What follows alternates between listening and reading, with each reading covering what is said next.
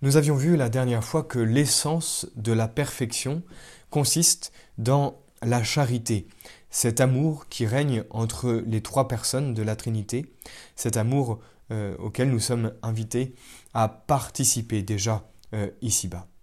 Mais voyons aujourd'hui que la charité sur terre suppose ce que nous appelons le sacrifice, l'esprit de sacrifice donc dans la vie chrétienne. Au ciel, nous aimerons sans avoir besoin de nous sacrifier. Mais sur la terre, il en va tout autrement, nous le savons bien. Dans l'état actuel de notre nature abîmée par le péché originel, il nous est impossible d'aimer Dieu d'un amour vrai, d'un amour effectif, sans nous sacrifier pour lui. Nous ne pouvons pas aimer Dieu sans combattre, sans contrôler, nos tendances de notre nature abîmée. C'est là donc un, un combat qui commence avec l'éveil de la raison, ce que nous appelons l'âge de raison, et ce combat ne s'achèvera qu'à notre dernier soupir. Sans doute, bien sûr, il y a des moments de répit où la lutte est moins vive, mais même alors, on ne peut mettre bas les armes qu'en s'exposant à un retour offensif de l'ennemi, hein. celui qui se croit debout eh bien, euh, qu'ils ne craignent de tomber, nous, nous dit Saint Pierre. Il faut faire attention quand nous pensons que nous sommes débarrassés de nos, tentations, qui peuvent bien sûr vite euh, revenir. Alors voyons ce que nous dit la Sainte Écriture au sujet du sacrifice. C'est à tous ses disciples que notre Seigneur adresse cette invitation. Si quelqu'un veut me suivre, qu'il se renonce lui-même, qu'il porte sa croix et qu'il me suive, dans Saint Matthieu, au chapitre 16. Il s'agit bien donc de renoncer à ces tendances mauvaises, à l'égoïsme, à l'orgueil, à l'ambition, à la sensualité, la luxure, euh, l'amour désordonné du bien-être et des richesses. Il faut porter sa croix, accepter les souffrances et les privations, les humiliations, les fatigues même, et la maladie. En un mot, il faut accepter toutes ces croix providentielles que Dieu nous envoie pour nous éprouver, pour affermir notre vertu et nous faciliter l'expiation de nos fautes. Alors, mais alors seulement, nous pouvons, nous pouvons vraiment être les disciples de Jésus et marcher dans les voies de l'amour et de la perfection, bien sûr toujours soutenus par la grâce de Dieu, qui peut tout. Cette leçon, donc du sacrifice, de l'esprit de sacrifice dans la vie chrétienne, Jésus la confirme par son exemple. Lui qui était venu du ciel tout exprès pour nous montrer le chemin de la perfection, n'a pas suivi d'autre voie que celle de la croix. S'il y avait une autre voie plus sûre, il nous l'eût montré, bien évidemment. Mais il savait bien qu'il n'en est pas d'autre, et il l'a suivi pour nous entraîner à sa suite. C'est bien ce que nous enseigne Saint Paul. Pour lui, la perfection chrétienne consiste à se dépouiller du vieil homme pour revêtir le nouveau. Saint Jean, l'apôtre de la charité par excellence, n'est pas moins affirmatif. Il enseigne que pour aimer Dieu, il faut observer les commandements et combattre la triple concupiscence, dont nous avons déjà parlé. Il ajoute que si on aime le monde et ce qui est dans le monde, on ne peut posséder l'amour de Dieu. Il faut donc combattre cette, triple concupiscence sans trêve ni, ni relâche si nous voulons progresser dans la charité. Saint Augustin a résumé en quelques mots ce combat spirituel que nous menons tous. Nous trouvons cette citation dans son œuvre la cité de Dieu au chapitre 14. Deux amours ont fait deux cités. L'amour de soi, poussé jusqu'au mépris de Dieu, a fait la cité terrestre. L'amour de Dieu, poussé jusqu'au mépris de soi, a fait la cité du ciel. La conclusion qui s'impose, c'est que s'il faut, pour être parfait, multiplier les actes d'amour, il n'est pas moins nécessaire de multiplier les actes de sacrifice, puisque sur terre, on ne peut aimer qu'en s'immolant. Ma leçon, ma dernière, me dit mes enfants, qu'on ne fait rien sur terre qu'en se consumant. Nous chantons-nous auprès du feu, par ce chant écrit par le Père Sevin.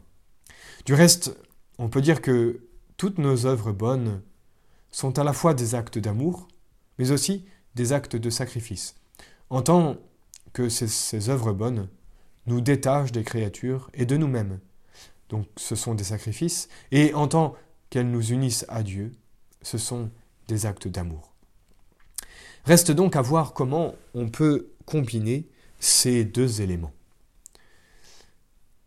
Puisque l'amour et le sacrifice doivent avoir leur part dans la vie chrétienne, quel sera le rôle de chacun de ces deux éléments. Est-ce qu'il y en a un qui prime?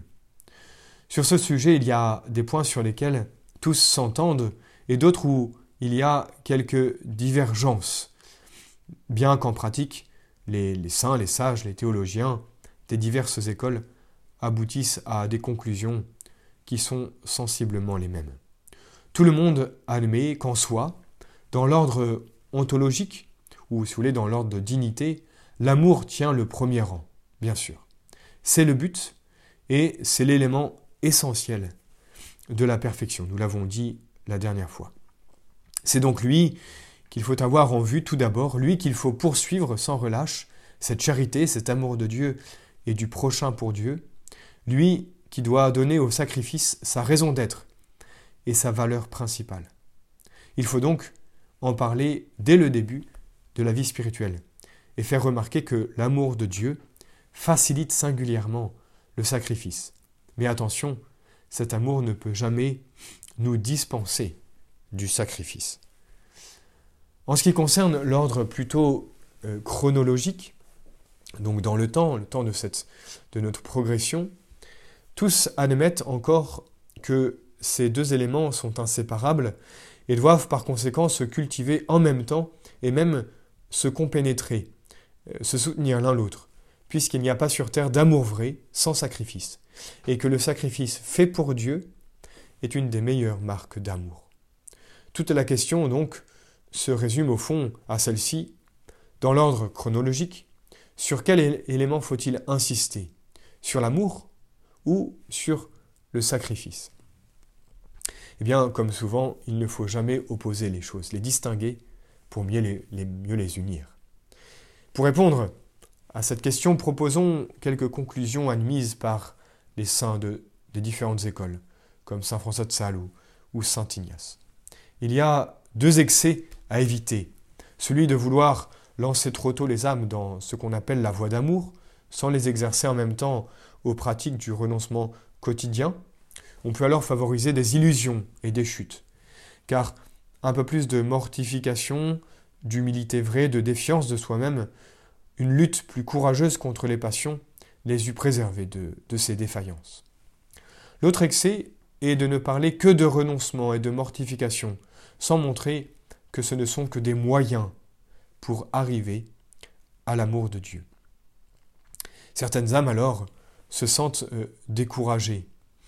Elles auraient plus d'élan, plus euh, d'énergie si on leur montrait que ces sacrifices deviennent beaucoup plus faciles si on les fait par amour pour Dieu. En effet, n'oublions pas que le moteur, euh, ce qui fait que mon sacrifice sera méritoire, que mon sacrifice sera agréable à Dieu, c'est parce qu'il est poussé, il est mu euh, par cet état de grâce, cette charité, cet amour de Dieu qui me fait agir donc pour Dieu et alors mon sacrifice, petit ou grand, sera reçu par Dieu, toujours en passant, bien évidemment, par le seul et unique sacrifice agréable à Dieu, qui est le sacrifice de Jésus. L'offertoire, vous le savez, est ce moment où nous déposons nos joies, nos peines, nos sacrifices sur la patène pour que tout cela puisse être, puisse être transporté, élevé vers Dieu au moment donc de la consécration. Donc voyez-vous, en évitant ces deux excès, trop d'amour et pas assez de sacrifice, ou trop de sacrifice et pas assez d'amour, en évitant ces deux excès, il faut choisir la voie qui convienne le mieux à son caractère comme aux attraits de la grâce, mais sans jamais séparer l'amour du sacrifice, car les deux se perfectionnent mutuellement.